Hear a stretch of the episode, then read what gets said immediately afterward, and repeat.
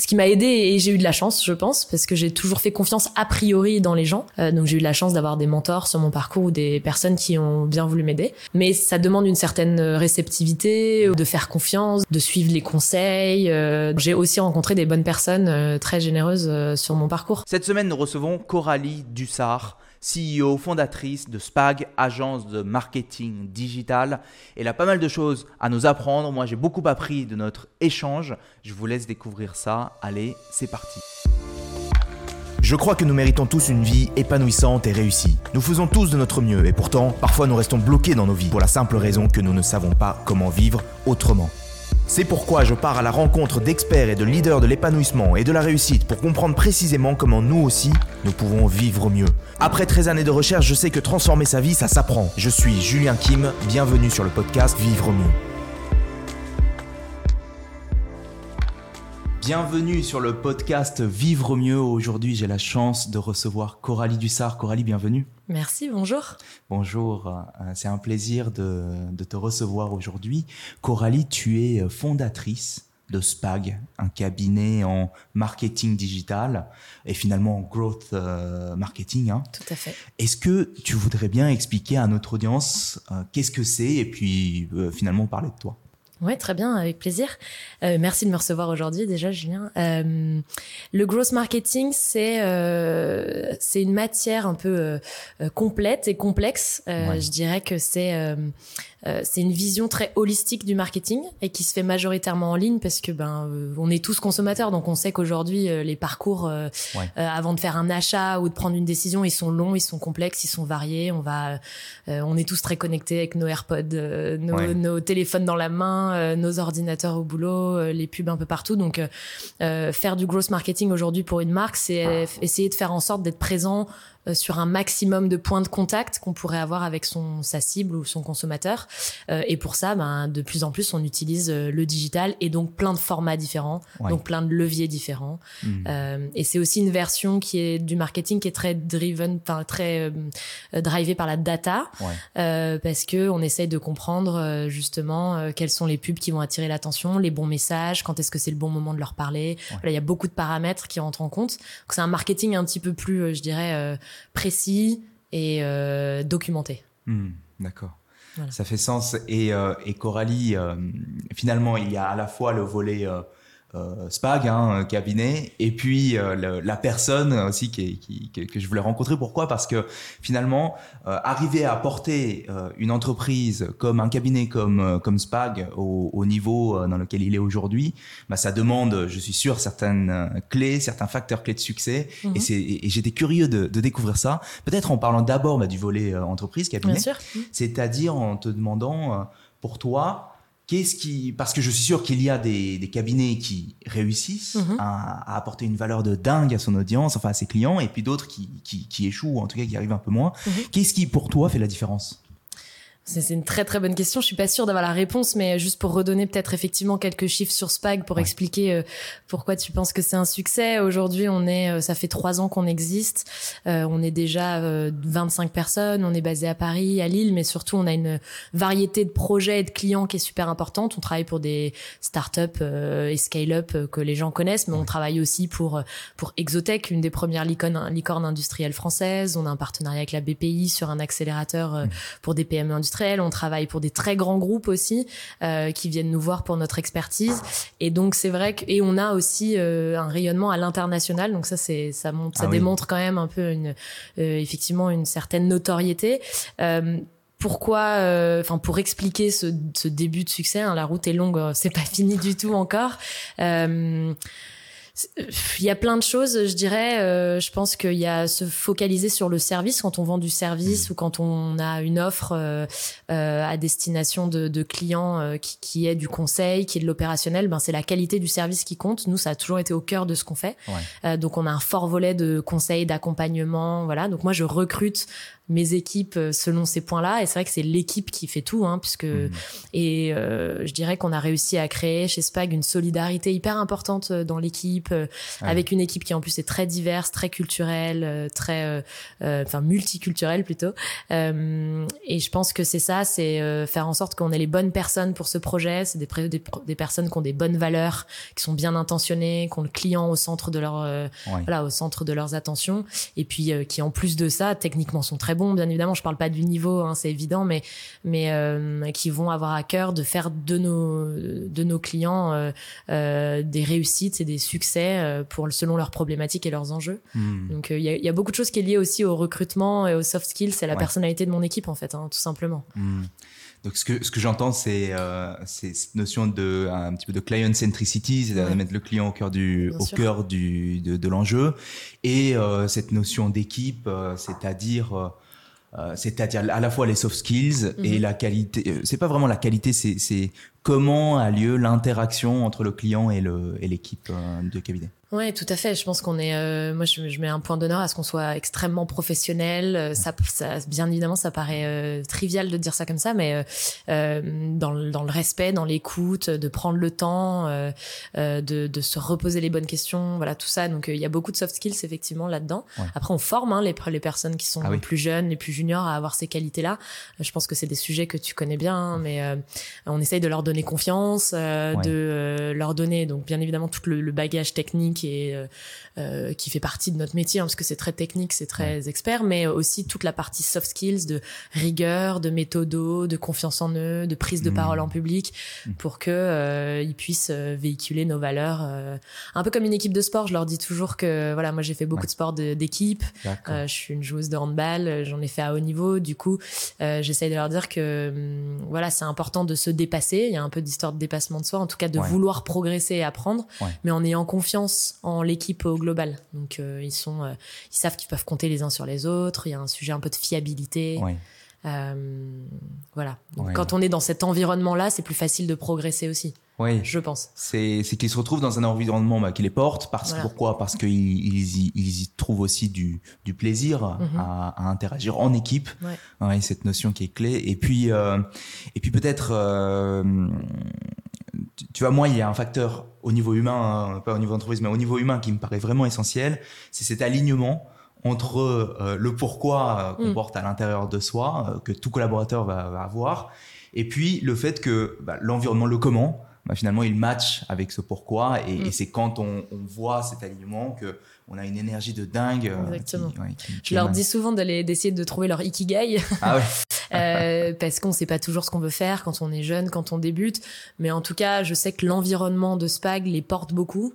Euh, en tout cas, euh, le fait de se dire que voilà, ils peuvent se tromper, il peut y avoir des mm. échecs, on est là pour les aider, mais euh, en tout cas, on reste quand même exigeant, hein, voilà, pour les faire progresser. Mais c'est dans un environnement qui est quand même bienveillant mm. euh, et ils peuvent compter les uns sur les autres. Et ça, je pense que ça démultiplie les, les, voilà, ça démultiplie les capacités en fait de se sentir soutenu, euh, de sentir qu'on peut tomber, mais que les autres vont nous rattraper, qu'on peut apprendre. Et donc, ça crée aussi beaucoup de de partage d'informations, de mhm. partage de connaissances. On a des petits rituels en interne pour euh, pour se former euh, tous les uns les autres. Donc euh, ça, je pense que c'est ouais. Enfin, en tout cas, moi, c'est aussi ce qui m'anime personnellement. Et je pense que quand on sent qu'on a ces, ces voilà ces, ces vibes là dans une équipe, bah ça porte aussi les dirigeants et c'est plus facile pour nous de, de porter notre vision et notre mission quand quand on est aligné avec ce qu'on veut donner à son équipe. Ouais. Il y a ça me fait penser à tu sais, à cette notion qu'il y a toujours, on dégage toujours une énergie émotionnelle. Mm-hmm. Et euh, il y a des climats d'entreprise où, par exemple, l'énergie émotionnelle dominante est peut-être celle de la, de la peur mm. ou, ou, du courage ou alors même de, de la joie, de l'amour. Et, euh, et, et, je pense que justement, être dans une équipe qui est dynamique et qui veut atteindre voilà, cette, ce, ce côté dépassement, hein, ce côté esprit d'équipe, et pas justement nous met dans, dans, nous met dans une énergie émotionnelle euh, plutôt positive, quoi. Ouais, ouais, tout à fait. Euh, et je pense que c'est, euh, alors c'est une bonne question. Je suis en train de me demander pendant que tu parles, quelle serait l'énergie qui ressortirait de SPAC. Je pense qu'un mot qu'ils utilisent souvent, c'est la solidarité. Ah oui. et il y a de la performance, parce que bien évidemment, on cherche de la performance pour nos clients. on fait du, du marketing de la performance, donc on essaye. Il y a ce côté un peu performance, et donc j'essaye. Moi, ce qui m'intéresse, c'est d'essayer de trouver, je pense, un équilibre entre euh, essayer de tendre vers des standards d'exigence et de qualité qui sont hauts, comme des très grands cabinets de conseil, mm. tout en restant euh, pour autant euh, humble, mais surtout esprit d'équipe. Voilà, et ne pas avoir l'un ou l'autre, c'est-à-dire de la super performance, mais au, au mépris de, de, de la collectivité. Donc c'est un savant mélange d'essayer de, faire ça, c'est-à-dire du, du collectif, mais de la performance de haut niveau sans laisser quelqu'un derrière, tous ensemble. voilà. Et en même temps, j'ai l'impression que c'est pas c'est pas forcément l'un ou l'autre, c'est-à-dire que ça peut être l'un et l'autre. C'est d'ailleurs ce que vous faites. Ouais, ouais, tout à fait. Enfin, je pense, en tout cas, moi, c'est c'est vraiment ce que je vise. Je pense que c'est ce qui se passe aujourd'hui, mais on fait super attention dans nos recrutements à ce que euh, ça soit très clair aussi euh, euh, que c'est ce qu'on cherche. Des gens qui vont partager, solidaires, mais qui sont aussi prêts à à être animés par ce, cette envie de, de faire toujours mieux, d'apprendre toujours plus. Il faut avoir quand même une envie d'apprendre euh, d'apprendre vite aussi, parce que mm. c'est une matière qui est, qui est mouvante, euh, qui change beaucoup. Il y a l'IA, il y a plein de choses en ce moment. On, on en parlera peut-être après, mais euh, donc il faut avoir envie de se dépasser, mais je pense qu'on donne des conditions pour le faire qui sont des bonnes conditions. Ouais. Et, d'ailleurs. Euh, et nos clients nous le rendent bien, pardon. Ah oui, ouais. Ah oui c'est, ça, ça, compte beaucoup. C'est quand même une bonne. Euh, un bon métrique, euh, Un bon métrique, voilà, regardez pour, pour, pour, bien s'assurer que. Voilà. Et, et, et, d'ailleurs, quand, quand, finalement, quand je, je réfléchis au, voilà, au facteur clé de succès, si tu veux, de, de, de Spag, il y a le fait eh bien, d'avoir cette, ce, ce, bon mélange de, de valeurs, hein, finalement. et puis, si je fais un pas en arrière, il y a voilà, est-ce que je suis euh, capable de délivrer une valeur de dingue à mon à mes clients mhm. Et ça, pour moi, c'est un peu la la rencontre. Enfin, moi, ce que je dis, c'est quoi? C'est qu'il y a une mission euh, que je porte, à qui euh, et, et, en fait, ces gens-là, ils ont un ils ont un besoin qui est très qui est vif. Enfin, ils ont ils ont mhm. absolument besoin de répondre à ce besoin. Et c'est là où on propose c'est voilà cette proposition de valeur. Est-ce que donc et, et donc peut-être pour arriver à Enfin, déjà, ça, c'est la remarque. Et mhm. puis ensuite, à la question, ça serait de dire, voilà, je crois que c'est essentiel d'avoir une clarté sur ça, non? Ouais, ouais, tout à fait. Euh, pour rebondir sur ta remarque, euh, je pense que euh, c'est des personnes qui sont, enfin, pour faire du service, pour faire du conseil, il faut quand même être animé par cette envie de d'aider son prochain, enfin, tout simplement. Il y a quand même une générosité à la base oui. qui, qui, est nécessaire. Je pense que si on peut pas avoir des personnes qui sont euh, auto-centrées, euh, égoïstes, euh, ou en tout cas ça dure pas longtemps, hein, euh, bien sûr, parce qu'il faut avoir envie de faire plaisir. d'une certaine manière, d'aider, ouais, voilà, de soutenir. Donc en fait, il y a aussi cette, je pense intrinsèquement cette qualité ou cette envie-là qui anime euh, qui paraît pas euh, naturel quand on parle de conseil en strat. On se dit, hmm. euh, c'est peut-être c'est peut-être des gens qui sont juste carriéristes et tout. Non, je pense pas. Je pense qu'il faut aussi avoir envie de d'aider. Ouais. Et En tout cas, de mettre au service ses capacités ou son expertise et de faire ce qui est en notre pouvoir pour pour accompagner. Ouais. Bon là, je j'en parle parce que, comme peut-être certains de l'audience le savent, euh, j'étais dans le conseil avant et donc ça me fait ça me fait un petit peu un petit peu réagir, euh, rebondir sur le fait que c'est vrai que quand on quand on arrive dans le conseil, euh, on on est avant tout, on est d'abord technicien, mm. puis ensuite donc de toi en tant que voilà quand quand tu portes tes équipes avec le client, tu, tu tu tu es davantage vers justement cette cette cette interaction avec le client pour résoudre euh, bah, ses besoins et d'être dans une connexion un peu plus humaine. Euh, Exactement. Et d'ailleurs, nous, c'est comme ça qu'on s'est construit chez SPAC, c'est-à-dire qu'on se définit comme une équipe marketing digital externalisée. Euh, on vient se pluguer à leurs équipes actuelles, ah on co-construit, on est dans la transparence, euh, on est euh, ouais, pieds et poings liés avec eux. Donc c'est vrai que les relations avec nos clients, elles sont euh, très franches, très directes, très open. on est au courant de beaucoup de choses. Et donc, euh, on est aussi mieux armé pour les aider. Hmm. Euh, et ça, ça fait vraiment partie de notre positionnement. Je pense que c'est assez différenciant de de ce que moi j'avais pu connaître avant, de, de voilà, de, de, posture de conseil très froide, très rigide, très donneur de leçons. Là, on fait avec eux. On fait pas que du conseil. D'ailleurs, chez Spag, on fait de l'opérationnel. Tu parlais de technicité. On est très technicien aussi à la base. Donc, on conseille mais on fait. Puis comme ça si ça marche pas c'est de notre faute aussi. C'est-à-dire mmh. que on prend la responsabilité de ce qu'on propose comme strat. Et puis après on forme aussi donc euh, pour qu'ils puissent réinternaliser chez eux. Mmh. donc voilà donc c'est un peu toute une chaîne qui, qui est très alignée avec notre mission de les aider à faire de la performance à faire de la croissance. Euh, et donc tout le monde est très aligné là-dessus et notre fonctionnement est fait comme ça. Donc il y a, y a peu de friction sur ce sujet-là. D'accord Bon, ça paraît clair pour moi. les voilà, en tout cas, les, les, les points qui font que euh, que Spag finalement, enfin les, les forces de Spag. Ouais. Peut-être euh, une question de plus sur ça, c'est cette notion de. Tu parlais d'éléments différenciants justement. Qu'est-ce qui fait pour toi en fait la, force de Spag? Euh, Je pense qu'un des éléments différenciants qu'on a. Qui est très lié à mon, je pas dire, à mon, expérience d'avant. Moi, j'ai beaucoup travaillé en Angleterre. J'ai été dans des équipes euh, multiculturelles, euh, voilà, avec plein de personnes de plein de nationalités. C'est que on a recréé une équipe internationale à ah Paris. Et à Lille, donc euh, dans les deux bureaux. Ça, ça paraît pas compliqué, mais en France, c'est pas évident déjà. Euh, donc sur on est 25, on a 10 nationalités, on est capable de parler beaucoup de langues en natif. Ça, c'est super différenciant parce qu'on aide un les entreprises françaises à tester des nouveaux marchés, euh, parce que c'est souvent dur depuis ah la France de lancer l'Allemagne, euh, de lancer ses produits, ses services dans d'autres pays. Donc comme nous, on a des natifs qui sont basés ici, avec cette histoire d'équipe marketing externalisée, ben on peut mettre notre équipe à dispo euh, localement, mais depuis la France. Et, et, inversement, on est de plus en plus sollicité par des entreprises européennes ou internationales qui veulent se lancer en France pour qui le marché français est hermétique. Euh, et qui du coup grâce à grâce à notre nos, les personnes qui parlent la même langue la même culture euh, voilà on, on, peut les aider. Ils ont plus confiance dans le fait qu'on va réussir à craquer le marché français pour eux et à mieux comprendre leur, leur positionnement. Et ce qui m'intéresse dans ce que tu dis, c'est que c'était une, un choix délibéré, c'était vraiment une intention de construire une tout à fait. Oui, tu as raison, de, as raison de, le, de le souligner, c'était une intention. Donc euh, euh, j'ai mis mes efforts aussi comme ça dans le recrutement, à chercher spécifiquement des profils euh, qui sont euh, pas que bilingues ou trilingues, mais qui sont qui ont deux nationalités ou qui ont vécu à l'étranger un certain nombre d'années, qui représentent culturellement aussi d'autres pays, d'autres manières de penser et de fonctionner. Donc c'est hyper riche. Et c'est aussi un des, euh, je dirais, un des points de, difficiles, c'est que tout le monde ne pense pas de la même manière, n'a pas le, voilà, on a, il y a des choses qui sont, et c'est très riche dans les échanges. Euh, hmm. ça apporte beaucoup, je pense, à l'équipe, notamment, euh, je pense pour tous les internationaux qui habitent à Paris, en France, ben ça leur fait aussi un premier ah cercle d'amis. Euh, euh, qui les met encore plus en confiance, je pense. Il n'y a pas de sujet sur les accents, sur les problèmes de phrases, donc on est aussi tous en train d'essayer de, de bien parler français. on fait, voilà, tout le monde fait des efforts pour que tout le monde se comprenne, etc. Et ça, ça augmente aussi le niveau en fait. Hmm. Euh, les gens progressent plus vite en français, les autres font plus attention à pas faire de fautes, pas faire de, de faire des phrases correctes. Euh, voilà. Puis ça, ça me touche particulièrement parce que c'est mon autre projet Mimetix, mais euh, oui, on, bah, on en parlera bien sûr, bien sûr après. Et, et, non, mais mais je crois que c'est vraiment, enfin moi la leçon que je vois, la valeur de dingue que je vois aussi dans, dans ce que tu dis, c'est que avec une action délibérée de créer en fait un facteur différenciant, hein, hmm. on apporte plus de valeur pour le client parce que toi, en fait, tu as repéré que, que le, qu'ils avaient, ils avaient ce besoin-là euh, essentiel et qui n'était pas forcément très bien adressé ou en tout cas euh, voilà précisément adressé par des mhm. concurrents ou en tout cas d'autres acteurs.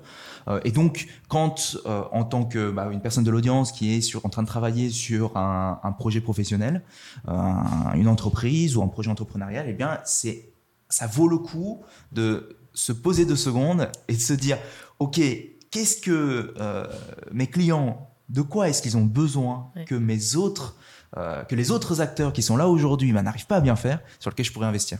Exactement. Et tu l'as dit parce qu'en fait, il y, a un, il y a un prix à payer, c'est que euh, finalement, ça, ça a un impact sur euh, la culture de ton entreprise. Peut-être que, par, exemple, le, niveau de français, bah, à, des moments donnés, quand même, je veux dire, il faut, ça demande du travail. Ça demande du travail. Et c'est quelque chose que tu as été prête à faire, en fait. Oui, et puis ça demande, c'est plus de contraintes plus de contraintes euh, dans le recrutement, euh, on est plus exigeant.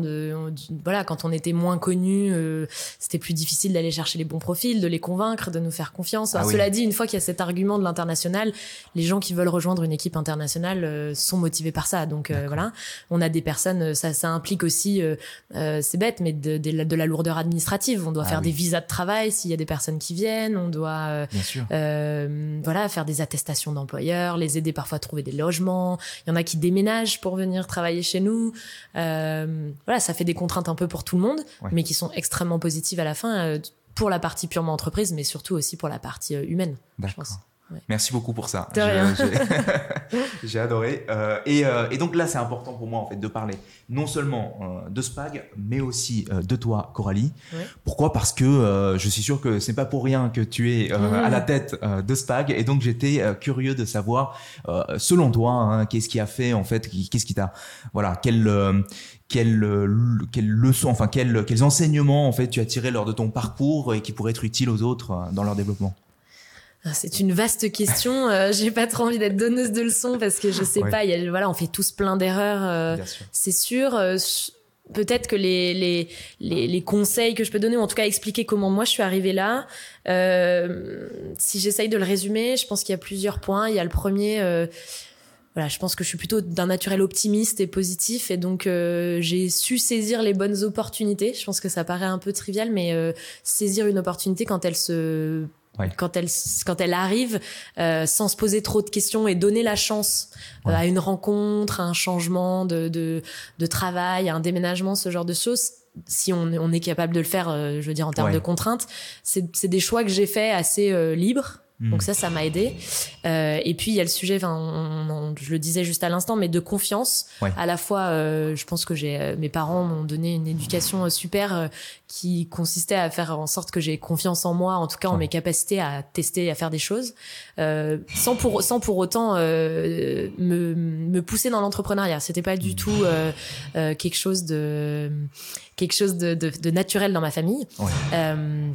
Mais en revanche, euh, euh, voilà, ils m'ont ils ont toujours fait en sorte que j'ai confiance et que je fasse les choix que je veux. Je veux.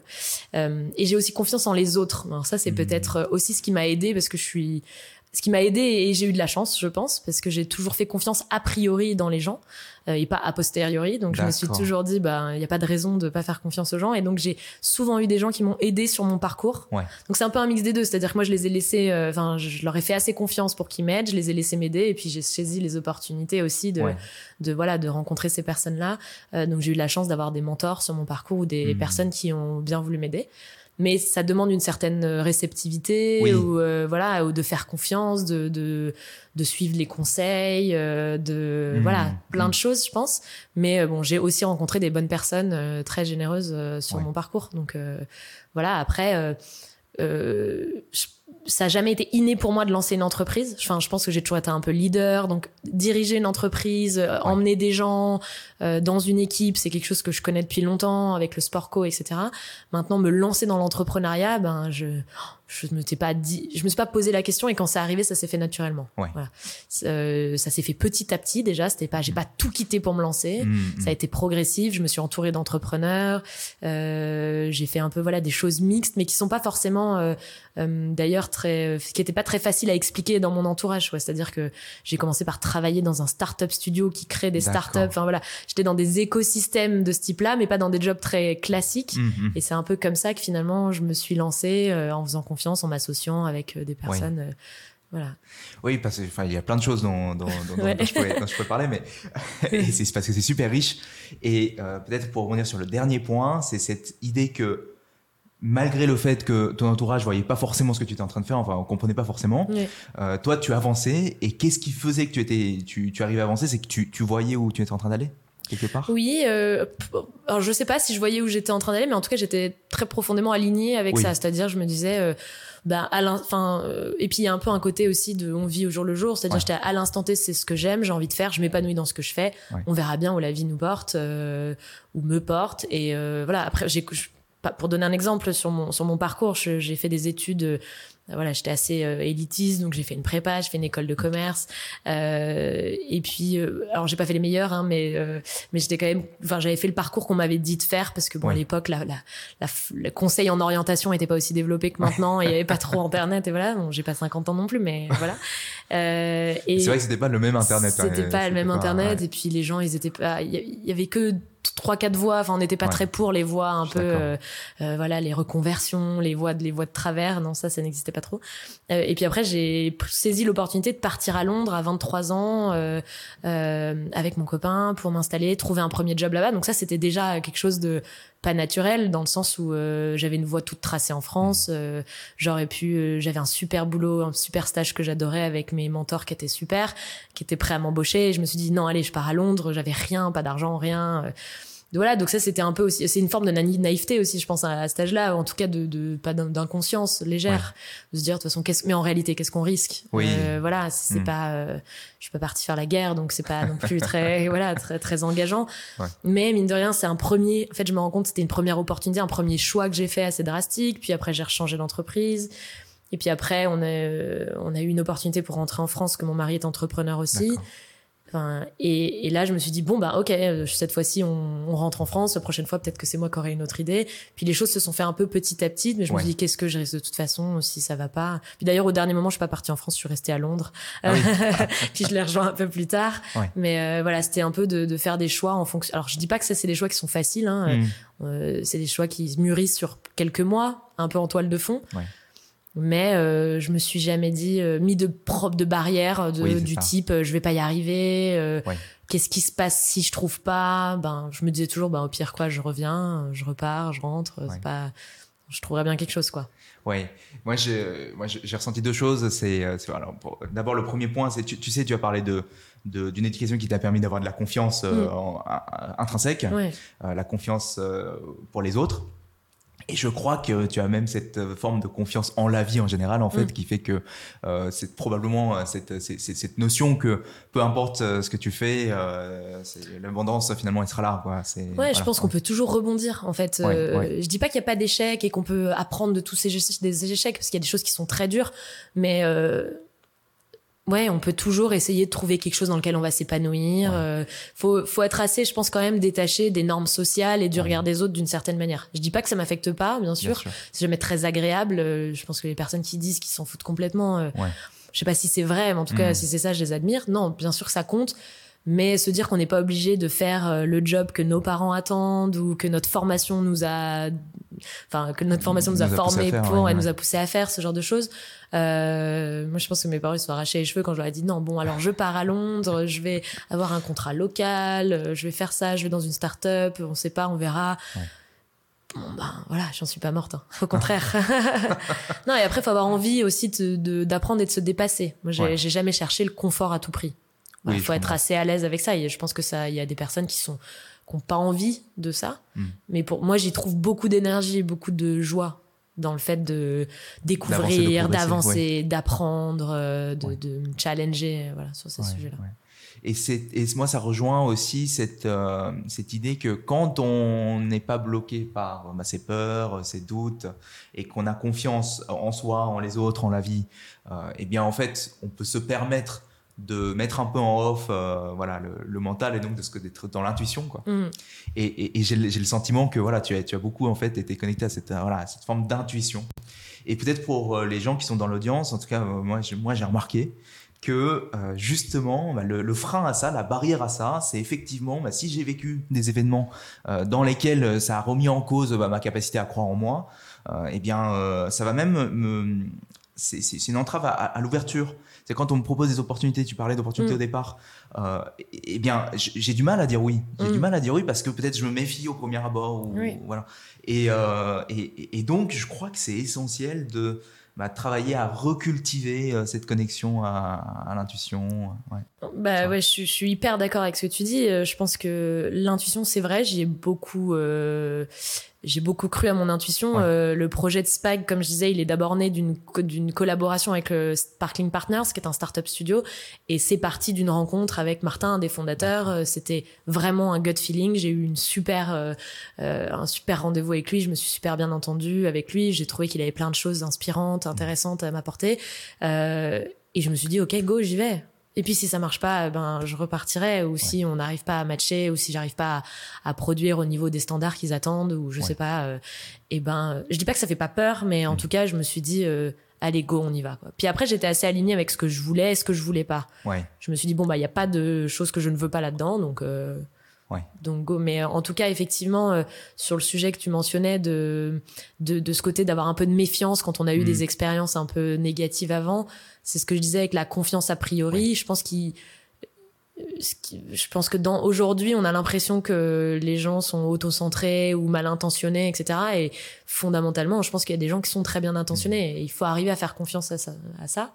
Après, on peut être déçu. Hein. Mais ça fait aussi partie. Je dis pas que j'ai jamais été déçu, euh, que j'ai jamais euh, raté, eu d'échecs. Ah hein, c'est voilà, ça arrive à tout le monde. Mais je trouve que dans la balance, au final, euh, il y a beaucoup plus de choses positives que négatives, que négatives. Donc, ça me conforte en tout cas dans l'idée de continuer un peu comme ça. C'est si je si je vis une expérience de déception, je peux ou bien me dire euh, les gens vont me décevoir, ou mm. bien euh, cette personne m'a déçu, mais ça ne veut pas dire que. Exactement. Et puis c'est pas forcément lié à moi. Elle aurait pu décevoir une autre personne, euh, ou notre match à nous ne fonctionnait pas, et ça arrive. Quoi. Ouais. Bah, merci. mais tu sais, Coralie, il y a, y, a, un point aussi que je trouve particulièrement remarquable, tu vois, c'est cette idée que, en fait, tu arrives. Je crois que à la fois tu es drivé par euh, cette mission qui est Spag. Mhm. Mais en plus, je, je, crois que tu fais d'autres choses en même temps, hein, parce que tu es super organisé. c'est une grande running joke avec mes copines, euh, le fait que je sois très organisée. Ah bon Ah bah je touche euh, dans le mille alors. Ouais, ça. ok, parce que bah oui, parce que parce que moi je crois que sans organisation, déjà, je pense que ça aurait été très difficile de lancer quelque chose comme Mimetix, mm. qui est ton jeu de société. Tout à fait. bah, écoute, d'ailleurs, qu'est-ce que c'est en fait Mimetix alors Mimétique, c'est un, c'est un jeu hyper drôle. c'est un jeu de mime des expressions françaises. Donc pour ceux qui connaissent un peu le, fonctionnement de Times Up, par exemple, c'est le jeu le plus connu. Euh, c'est un peu la dernière partie du Times Up où on n'a plus le droit de parler. Donc on fait des mimes et on doit faire mimer des expressions de la langue française. Donc en fait c'est hyper marrant parce que euh, il faut mimer au sens propre. Donc quand on doit, si je donne un exemple, par exemple, euh, donner sa langue au chat, il faut mimer un chat, montrer sa langue, donner la langue au chat, plutôt que juste le sens. Le sens c'est pas fun à mimer euh, et ça nous met dans des situations assez euh, cocasses parce que c'est soit, euh, bah, alors déjà il y a des gens qui miment très bien ou très mal, donc déjà ça c'est marrant. Les jeux de mime c'est toujours un peu drôle. et puis surtout la langue française est tellement imagée ah qu'en fait on peut on peut mimer plein de choses, on peut presque raconter une histoire avec un mime. Donc donc voilà et les gens se trompent souvent en voulant essayer en essayant de reconstituer l'expression, ils se trompent et ils mélangent les expressions. Et ça c'est vraiment le plus drôle parce que dans la dans l'euphorie on a envie de répondre vite, on a envie de, de trouver la réponse le premier. Euh, et, ça fait des mix d'expressions improbables. Et genre, c'est vraiment souvent, souvent très, très drôle. et comment, et comment dire, qu'est-ce, qui t'a poussé à faire ça? Qu'est-ce qui s'est passé en fait? C'est quoi l'histoire hein? Euh, L'histoire. Euh, l'histoire, c'est que on a joué avec, enfin, on a joué au Times Up avec une banque d'amis. on s'est dit que bon, c'était un peu chiant de mimer des personnages au bout d'un moment et qu'on avait envie plutôt de mimer des expressions françaises parce que ça avait l'air beaucoup plus drôle. Euh, et, euh, et, voilà, on a passé une trop trop bonne soirée, on s'est super euh, amusé.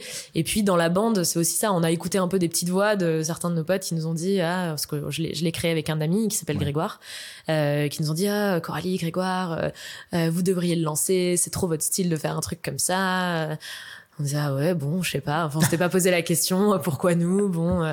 alors c'est vrai qu'on était les deux seuls en école de commerce dans ah cette dans ce groupe là ou en tout cas plutôt extra extraverti et apporter un peu le côté euh, des jeux. Et, euh, et puis en fait on s'est regardé on s'est dit pourquoi pas? Enfin tout simplement on s'est dit pourquoi pas qu'est-ce que ça engage? Donc pour le coup on l'a fait très doucement je pense que c'est aussi ça peut-être un peu la clé. C'est comme, en tout cas chez moi, c'est comme pour Spag, j'ai mis du temps à arriver à, à, me lancer. Ça n'a pas été brutal. Euh, on s'est dit, ben, euh, allez, essayons de le faire. Euh, qu'est-ce que ça voudrait dire de lancer Mimétique? Ça serait quoi? Machin. Donc on a réfléchi, une app, un jeu. On s'est dit, ah non, on a quand même plus envie de produire quelque chose de physique qui rassemble les gens. ça, on a commencé à poser des valeurs dessus. On voudrait que mmh. justement les gens posent leur téléphone pour avoir des moments conviviaux. Ah oui, on avait envie de créer un jeu qui soit convivial, généreux. on a envie de faire rire les gens. voilà. Après, moi, je disais aussi que j'avais très envie de euh, d'aider à faire renaître la, la, langue française sans que ça soit mmh. euh, chiant et poussiéreux. Euh, le jeu me paraissait être un bon moyen de le faire, donc je trouvais que ça avait un côté pédagogique plutôt cool. Voilà, en tout cas pas barbant. Euh, donc on a mis un peu tout ça et on s'est dit ok bon on va faire un jeu. Euh, donc après on a on a fait des étapes mais on, habitait chacun dans un pays. Moi j'étais à Londres, lui était en Allemagne. Euh, donc on se faisait des calls de temps en temps. Chacun avançait à son rythme et puis on s'est laissé un an comme ça pour avancer petit à petit. Mmh. Et au bout d'un an on avait un prototype, un fournisseur pour faire le premier le, le, premier achat des premiers 1000 jeux qu'on a achetés et puis voilà on avait une marque, enfin, on avait un pseudo design voilà, on s'est pas pris la tête 50 ans. On s'est ah dit au pire, 1000 jeux.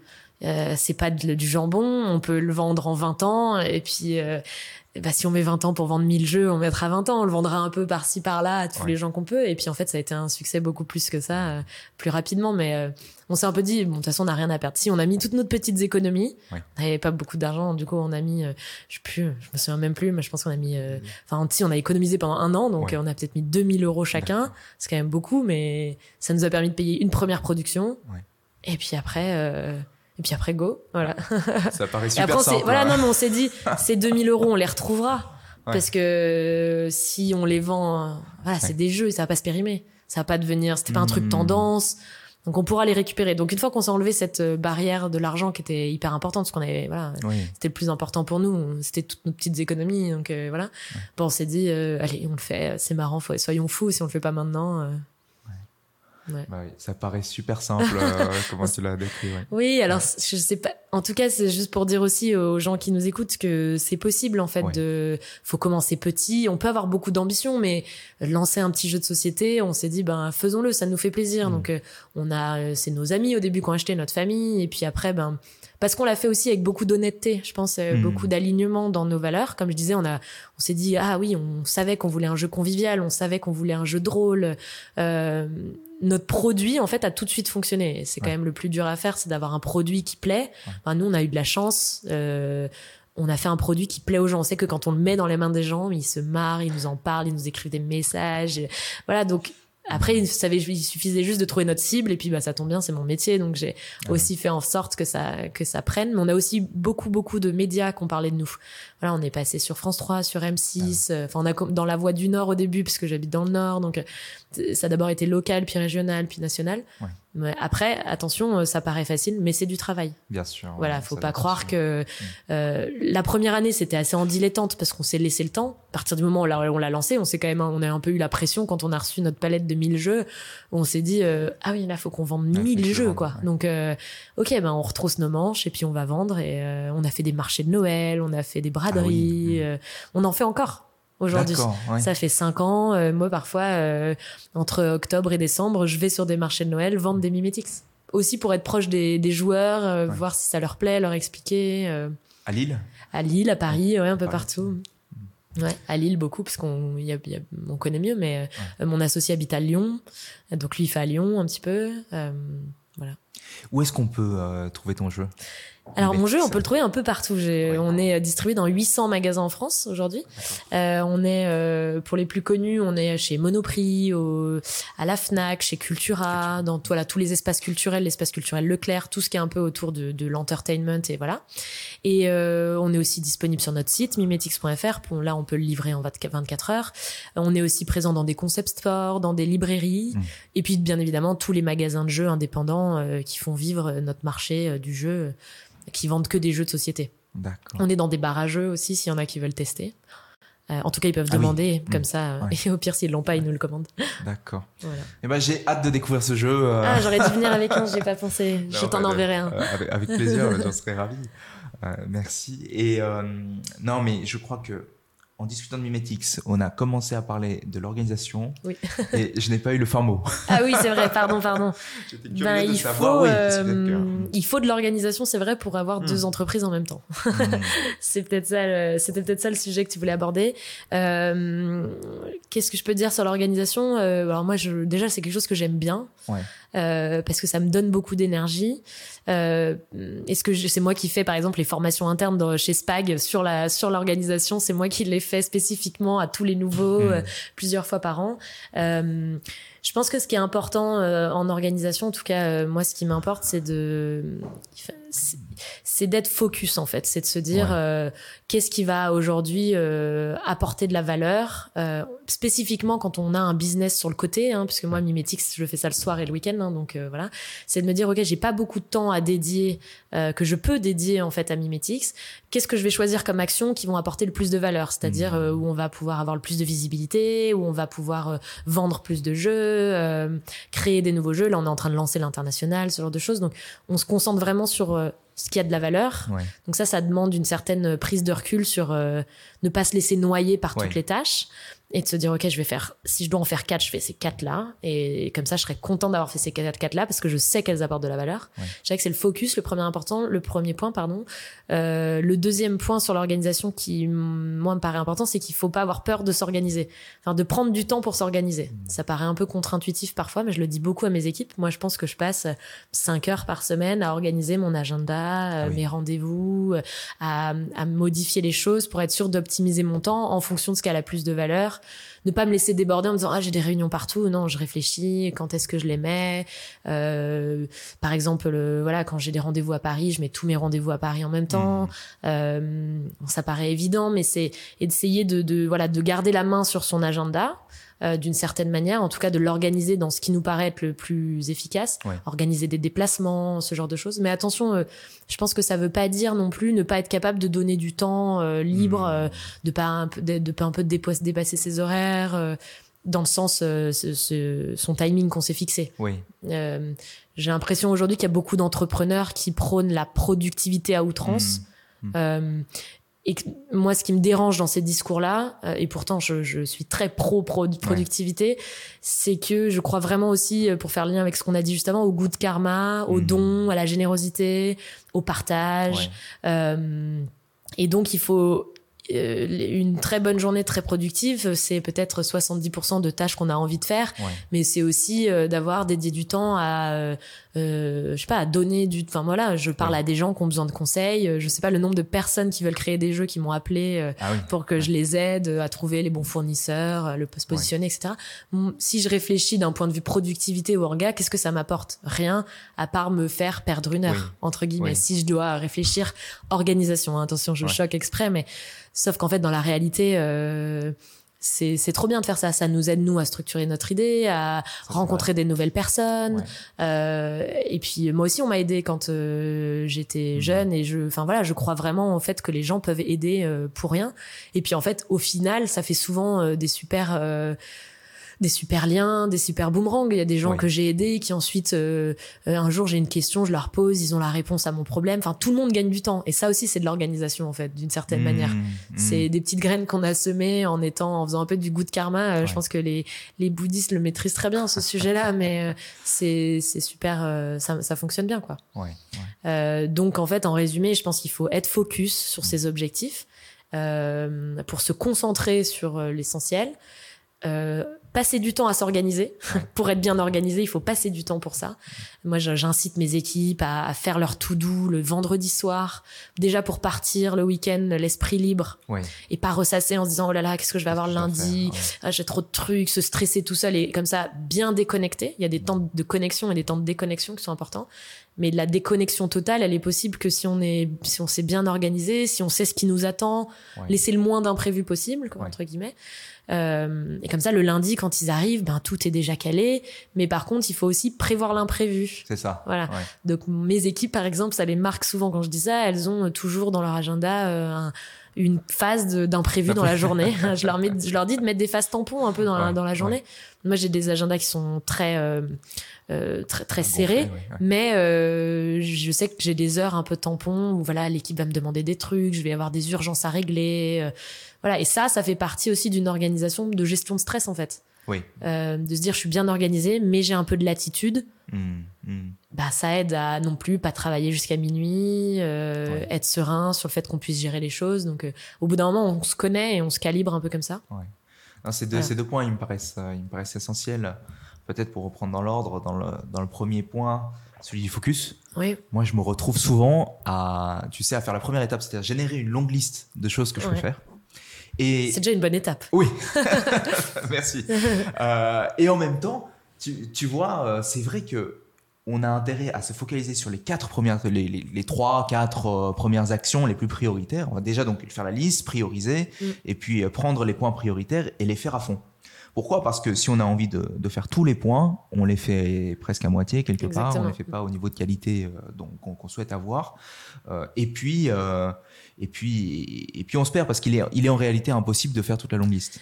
Non, il est impossible de faire toute la longue liste. Et puis, il y a des, ça a déjà été théorisé. Hein, on n'est pas les premiers à parler de ça. Euh, je pense que la matrice, euh, attention, je ne parle pas allemand, Eschanauer, euh, ah qui parle de ça, de comment on fait la différence entre ce qui est urgent, ce qui est important, hmm. ce qui peut être délégué et ce qui, est mis de côté, enfin, ce qui est éliminé. Je crois que c'est delegate et eliminate bah, ça, faire la différence entre urgent et important, déjà, c'est super, euh, ça aide beaucoup. Hmm. Et d'arriver à, se dire, OK, ça, c'est dans la case des importants, mais c'est pas urgent à aujourd'hui, ça peut être fait, par exemple, demain ou après-demain. Enfin, quel est le degré d'urgence Euh, et de voilà, ça, ça aide à prioriser. Parfois, il y a des choses qui sont urgentes mais pas importantes. Donc on peut se garder une petite plage, mais pas maintenant, euh, dans à midi ou je sais pas, enfin à 15 heures, euh, qui est un peu le truc où on gère les choses mmh. rapidement. Euh, ça, ça aide. Moi, ça m'aide beaucoup, et je pense que mais, voilà, les personnes à qui je parle d'organisation aussi, euh, la différence entre urgence et importance.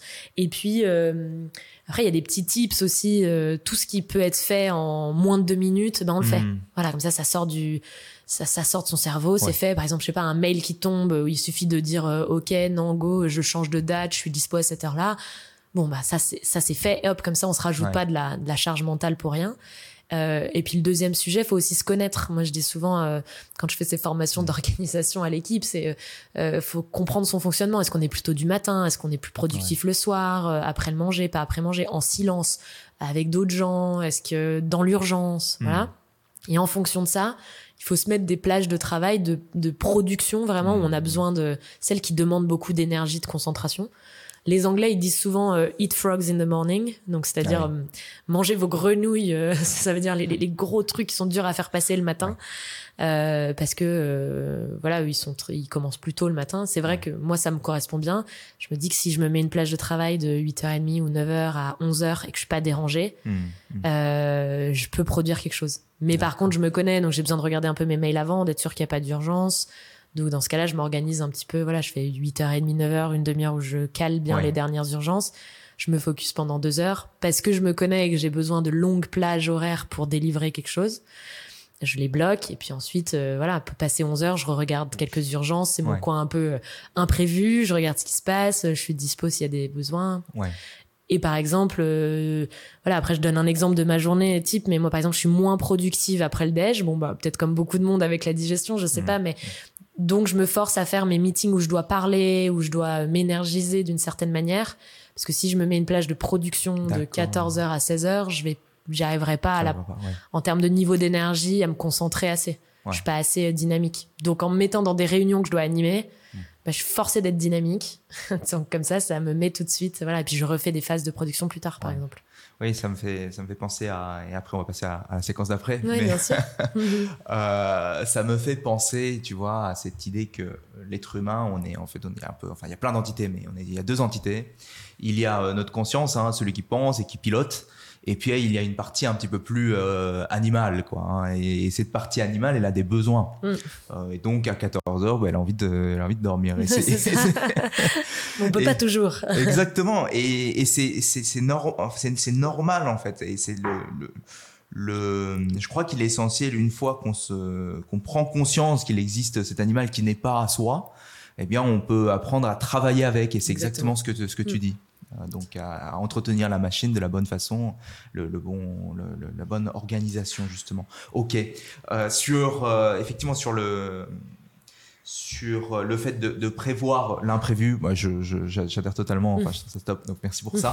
alors Coralie, peut-être nous il y a quelque chose qui nous tient beaucoup à cœur dans ce podcast avec Vivre mieux, c'est cette notion que finalement dans l'éducation, et l'éducation au sens, au sens large, hein, à la fois l'école, mais aussi mhm. la famille, la culture, les médias, les jeux, euh, font que euh, on a euh, tout le monde, bah, finalement, n'a pas forcément les mêmes bagages.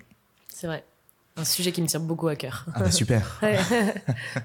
et donc, c'est moi, ça me paraît clé de bah, d'identifier déjà c'est quels sont les tu vois, les, concepts en fait un peu fondamentaux qu'on pourrait euh, arriver à, à, systématiser, c'est-à-dire à faire en sorte que demain, eh bien ces concepts-là, ils, soient euh, intégrés à, l'éducation pour tous.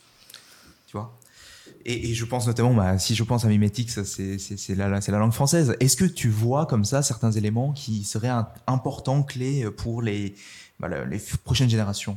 À, connaître euh, Oui, je vais rebondir sur la langue française parce que ça m'importe beaucoup. Mais j'avais vu, mais je, je, fais une petite, une petite parenthèse avant, j'avais vu un super tweet de Culture Digitale, je crois, qui avait nommé un certain nombre de matières qui devaient être, qui devraient être enseignées, euh, comme euh, la prise de parole en public, la gestion du stress et des émotions, l'organisation. Je pense que ça ah. devrait être des matières qui en tout cas un peu comme euh, voilà l'éducation civique mais hmm. qui euh, aujourd'hui est pas une matière très importante dans notre éducation mais savoir être un peu euh, de professionnalisme de hmm. confiance en l'autre, ce genre de choses sont des choses qui pourraient être mises au programme. Alors il avait déjà ajouté d'autres choses dans son tweet ou dans son, son je sais plus, son, sa story comme la gestion des impôts et des taxes et voilà. Mais euh, plus sérieusement euh, tout ce qui est autour des soft skills pour euh, pour avoir toutes les clés. Et c'est pour ça que je trouve que des podcasts comme le tien sont, sont super pour aider pour aider tout le monde à avoir accès à ce genre de de, de contenu parce que c'était pas trop le cas avant en tout cas mm. à part dans les livres ou de manière très conceptuelle. Là je pense que c'est c'est important de donner des clés aux gens. Et la langue française pourquoi je pense que c'est important? Parce que je lisais récemment aussi un article sur on parle beaucoup d'intelligence artificielle mm. de chat GPT qui aujourd'hui arrive en se disant que ça va nous sauver. Alors ça aide beaucoup finalement ceux qui ont un peu de mal avec la langue française aujourd'hui à corriger des hmm. fautes, à mieux écrire, à, peaufiner un peu des, des textes, des jeux, voilà pour l'écriture en elle-même. Sauf qu'en fait, euh, par exemple, ChatGPT, ça va peut potentiellement créer une fracture entre, au final entre ceux qui maîtrisent très bien la langue française dans le futur et qui seront capables de faire des prompts euh, euh, parfaits hmm. pour les emmener vers du coup un meilleur usage de ChatGPT que ceux qui ne les maîtrisent pas.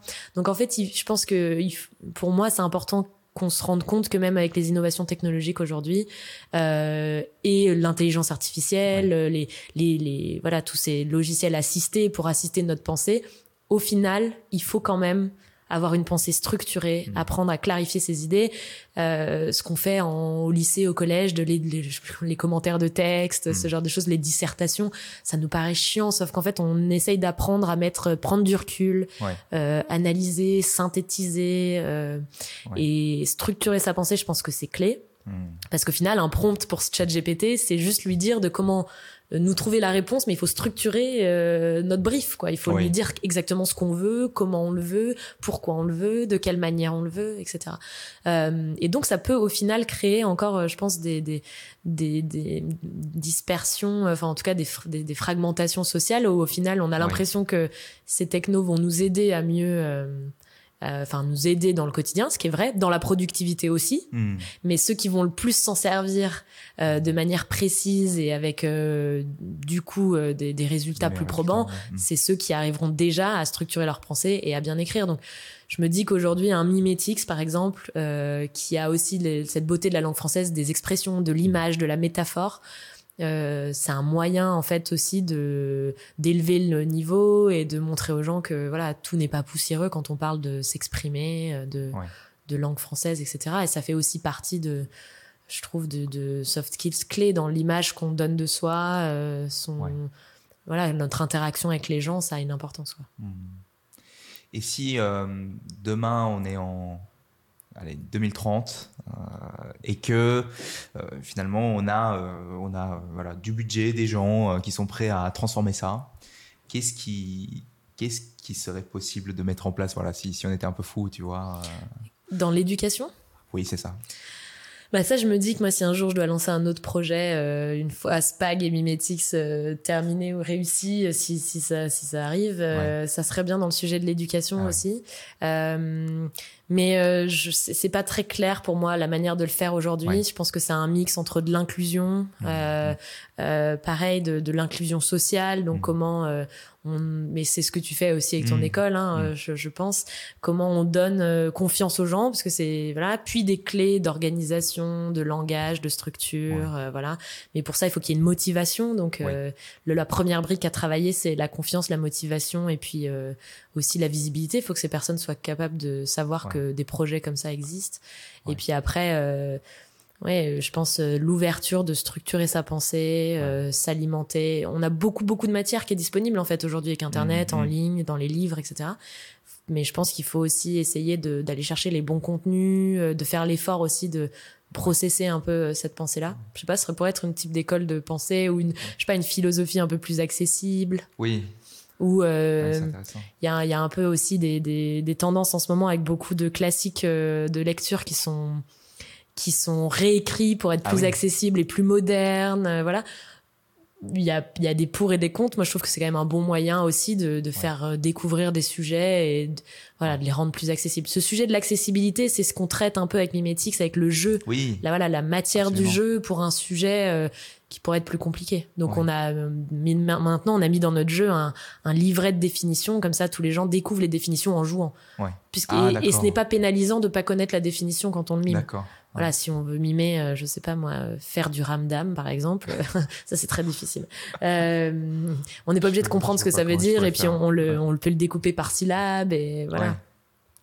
Ah, euh, c'est super. Et, tu sais, en, en, échangeant avec toi, moi, il y a un point qui m'est venu, c'est effectivement sur, sur, ton point sur le fait d'arriver à être plus structuré dans, sa, dans son expression, en fait, hein, mm. dans son expression française. C'est que quand on est au lycée, au collège et qu'on fait des dissertations, qu'on fait tout ça, on... il y en a qui n'en voient pas du tout l'intérêt. Oui. Et donc, euh, et donc ne s'investissent pas là-dedans. Et donc, je crois qu'il y a un enjeu de, de marketing.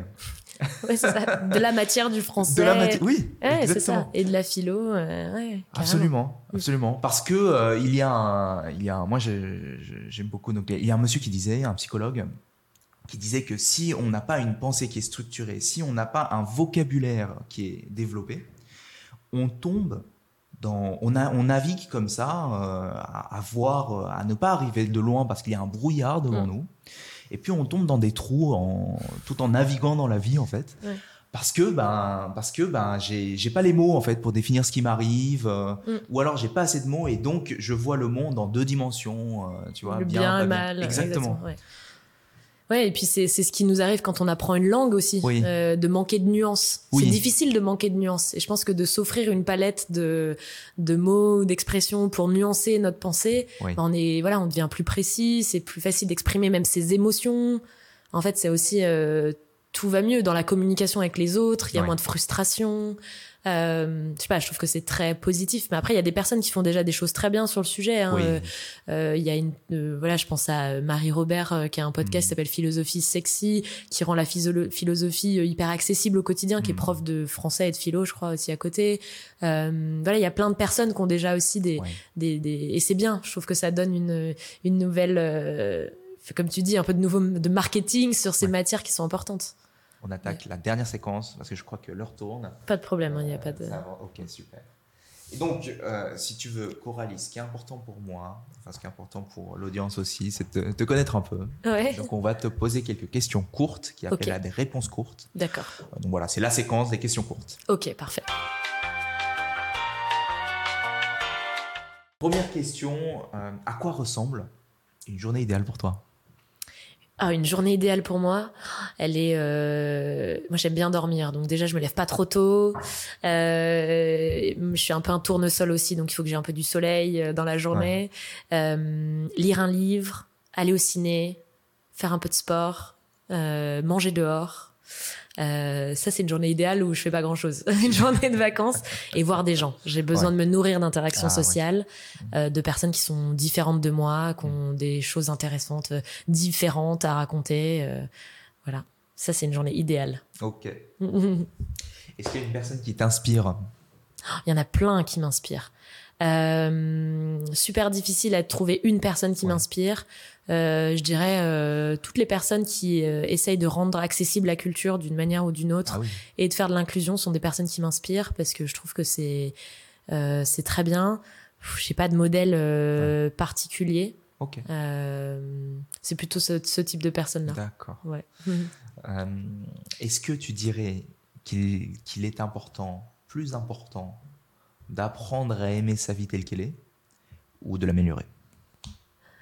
Hmm, très bonne question. Euh, je pense qu'il est. Je pense qu'il est plus important d'aimer sa vie telle qu'elle est, parce qu'il y a, euh, dans le sens, on nous a donné un bagage culturel, on a vécu des choses, il y a des choses sur lesquelles on peut pas revenir, ça sert à rien de ressasser. Et une fois qu'on s'est dit ça, en fait, le, le, toutes les possibilités sont offertes. Si on est euh, ok avec ça, finalement, on peut l'améliorer, euh, mmh. essayer de s'en sortir. Bon, et c'est plus facile à dire quand on a eu une vie euh, heureuse et moins compliquée d'autres personnes, bien sûr. Hein, je suis consciente de ça. Mmh. mais bon, ce qui est fait est fait. Donc après, dans la mesure du possible, on peut faire un maximum de choses. Ouais, bon, faut voilà être en phase, en tout cas de se dire on va tous mourir. Euh, dans tous les cas, on va, on est, on est plutôt, on est seul, mais si on peut rendre le temps qui arrive mieux pour les autres et pour nous, euh, je pense qu'on peut. Ok. Euh, est-ce qu'il y a, tu sais, sur ton téléphone, un emoji que tu aimes bien, que tu préfères? L'emoji que j'aime bien, euh, celui qui me vient en tête là, le, petit bonhomme, euh, le petit smiley avec les cœurs dans les yeux. Ah oui, d'accord. Ouais, je suis toujours un peu en me disant ah j'adore, ça veut dire euh, j'adore, c'est beau, j'aime bien, c'est une, une, belle, une belle chose. Ouais. Je m'émerveille un peu.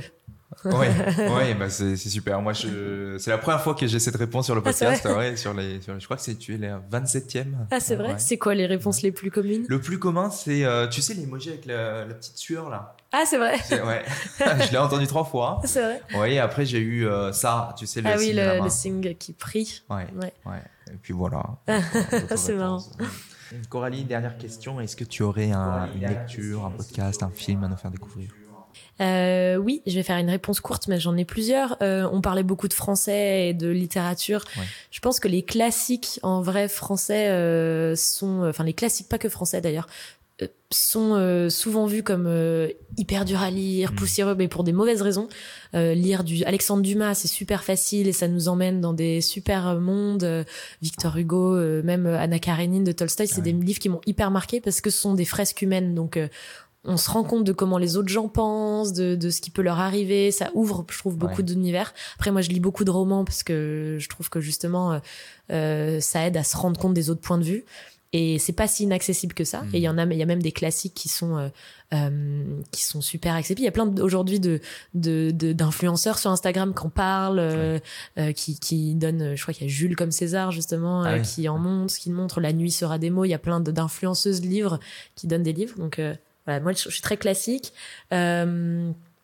Euh, comme film, euh, oui, récemment, enfin récemment et dans les dernières années, j'ai vu deux films qui m'ont beaucoup marqué, euh, qui vont un peu avec ce sujet de l'inclusion ou en tout cas de l'aide aux autres, euh, qui vient de sortir. Donc on est en 2023, euh, euh, deuxième trimestre. C'était Je verrai toujours vos visages sur la justice restaurative, justement ah sur comment aider des victimes à, sortir d'un traumatisme post-agression, mmh. etc. Et des agresseurs aussi à expliquer qu'est-ce qui les a motivés dans ce choix-là. Donc ils mettent face à face des, euh, des victimes de faits et des agresseurs qui ont fait les mêmes faits, mais ce ne sont pas leurs agresseurs. C'est des démarches qui existent en France et qui vont un peu à l'inverse de notre culture très productiviste, mmh. mais qui, je pense, sont hyper importantes. C'est un docu?